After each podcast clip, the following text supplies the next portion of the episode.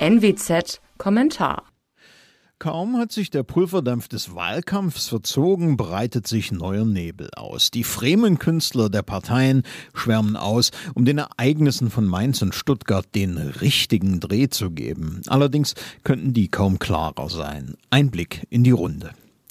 Die CDU erntet verdient, was sie gesät hat. Auch ohne das korrupte Treiben einiger Abgeordneter trägt sie über Kanzlerin, Bundesminister, Ministerpräsidenten und Abgeordnete die Hauptverantwortung für das Corona-Desaster. Die Maskenaffäre klebt an Gesundheitsminister Spahn, die Schlamperei bei den Auszahlungen staatlicher Hilfen an Wirtschaftsminister Altmaier. Das Staatsversagen bei der Impfkampagne trägt die Namen Merkel, von der Leyen und Spahn. Erstere präsidiert nur noch über die Situation, außer immer neuen Lockdowns fällt ihr nichts mehr ein. Die Partei erntet die Früchte der Ära. Da ist niemand, der überzeugend für christdemokratische Politik stehen könnte. Neben Merkel durfte eben niemand groß werden. Laschet ist ein Produkt des Systems Merkel. Söder profiliert sich durch viel Schaum, Geräusch und Aktionismus. Beide sind das traurige letzte Aufgebot einer Union, die einmal Politiker wie Kohl, Strauß oder Adenauer Heimat war. Die SPD versucht unterdessen mit Jubel über Marie-Louise Dreyers Erfolg in Rheinland-Pfalz die Realität zu übertönen.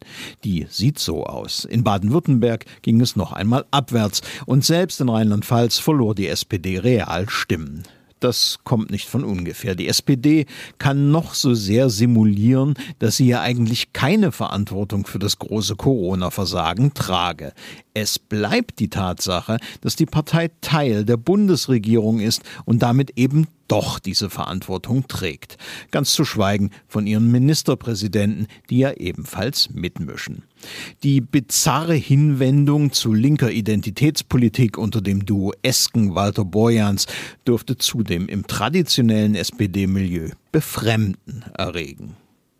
Die Grünen sind die eigentlichen strahlenden Sieger des Sonntags. Es ist völlig klar, in der einen oder anderen Form wird die Partei Teil der neuen Bundesregierung werden. Allerdings, im Kern ist die Partei eben nicht die Partei des weitgehend pragmatischen und undogmatischen Winfried Kretschmann oder eines Boris Palmers, des Tübinger Oberbürgermeisters. Im Kern ist sie vielmehr eine Erziehungspartei, die vor allem mittels Verboten die Menschen auf einen vermeintlich richtigen Pfad lenken will.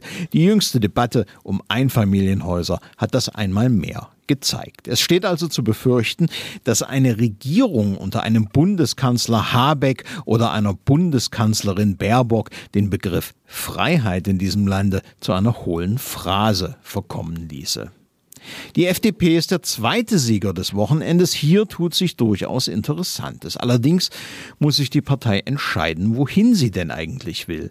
Geht es weiter mit dem Schlingerkurs zwischen mitfühlendem Liberalismus und Liberalismus ohne Attributen, dann wird der positive Trend sich kaum nachhaltig fortsetzen. Für die Liberalen kommt es jetzt vielmehr darauf an, sich als eine Kraft zu profilieren, die sowohl in einer Ampelkoalition als auch in einer Jamaika-Konstellation als Korrektiv, und zwar als explizit freiheitliches Korrektiv, funktionieren würde. Die AfD hat sich einerseits als Teil des Parteiensystems etabliert. Damit zieht in der Frage einer parlamentarischen Rechten europäische Normalität in Deutschland ein.